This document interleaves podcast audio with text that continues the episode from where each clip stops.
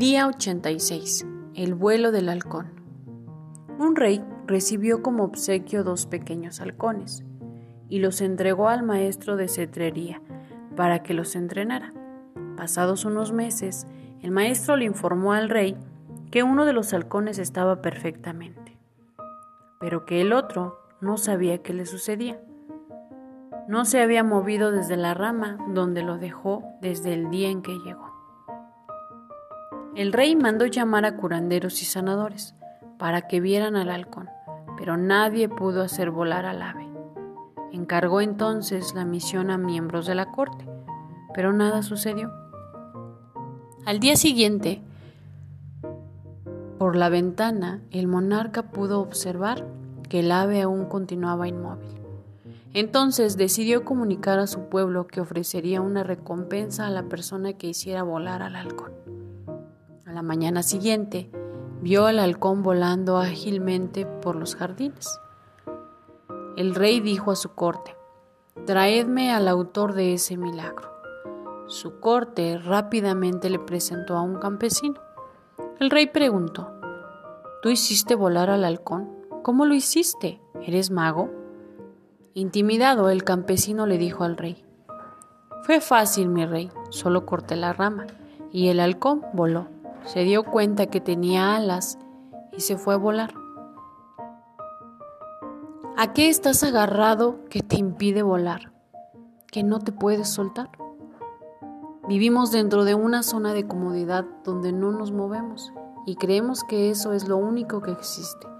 Dentro de esa zona está todo lo que sabemos y todo lo que creemos. Convivimos con nuestros valores, nuestros miedos y nuestras limitaciones.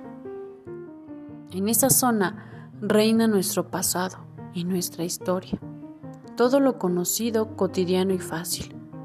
Tenemos sueños, queremos resultados, buscamos oportunidades, pero no siempre estamos dispuestos a correr riesgos. No siempre estamos dispuestos a transitar caminos difíciles. Deja de aferrarte a tu propia rama y corre el riesgo de volar más alto. Y quizás en tu vida como en la mía, podamos descubrir que las palabras del apóstol Pablo hoy más que nunca están vigentes. Ningún ojo ha visto, ningún oído ha escuchado, ninguna mente humana ha concebido lo que Dios ha preparado para quienes lo aman. Dios nos ha dado alas para volar alto, tan alto como los halcones, y para descubrir que sus pensamientos al igual que sus caminos, son más altos que los nuestros. Atrévete a volar. La acción del día. 1. Lee tu plan de negocios para la prosperidad. 2. Lee las 11 cosas de tu lista de agradecimientos. 3. Toma un momento para pararte firmemente, con un brazo alzado hacia el cielo, el puño firme como si te estuvieras agarrando de la mano de Dios, ahora ya sea verbal o mentalmente Repite, con Dios como mi testigo. 4. Coloca tu cuota de dinero del día de hoy en tu contenedor y lee la afirmación que está en el contenedor tres veces.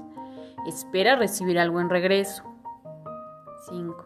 Bendice a todos los que están a tu alrededor, incluyendo a los otros participantes en este experimento. Imagina cómo aquellos a quienes bendices prosperan y se rodean del bien. Entonces bendícete a ti mismo e imagina lo mismo. Puedes continuar bendiciendo a la persona o personas en tu lista de bendiciones. 6. Lee y observa todas las bendiciones que llegan por correo electrónico, por otro medio, por alguna persona en especial en tu vida. Tus bendiciones están haciendo una diferencia. El leer y ver las respuestas te dará la oportunidad de verlo por ti mismo. Pensamiento del día. Si quieres prosperidad, crees que te la mereces y esperas que llegue por lo que deseas, no hay contradicción en tus pensamientos y la prosperidad fluirá. Presta atención a cómo te sientes cuando emites pensamientos a fin de evitar los contradictorios. Y a medida que eliminas este tipo de pensamientos respecto a cualquier cosa que desees, eso que esperas llegará. La afirmación del día. Utilizo mis tesoros interiores, dicha, paz, amor y sabiduría, y solo encuentro cosas buenas.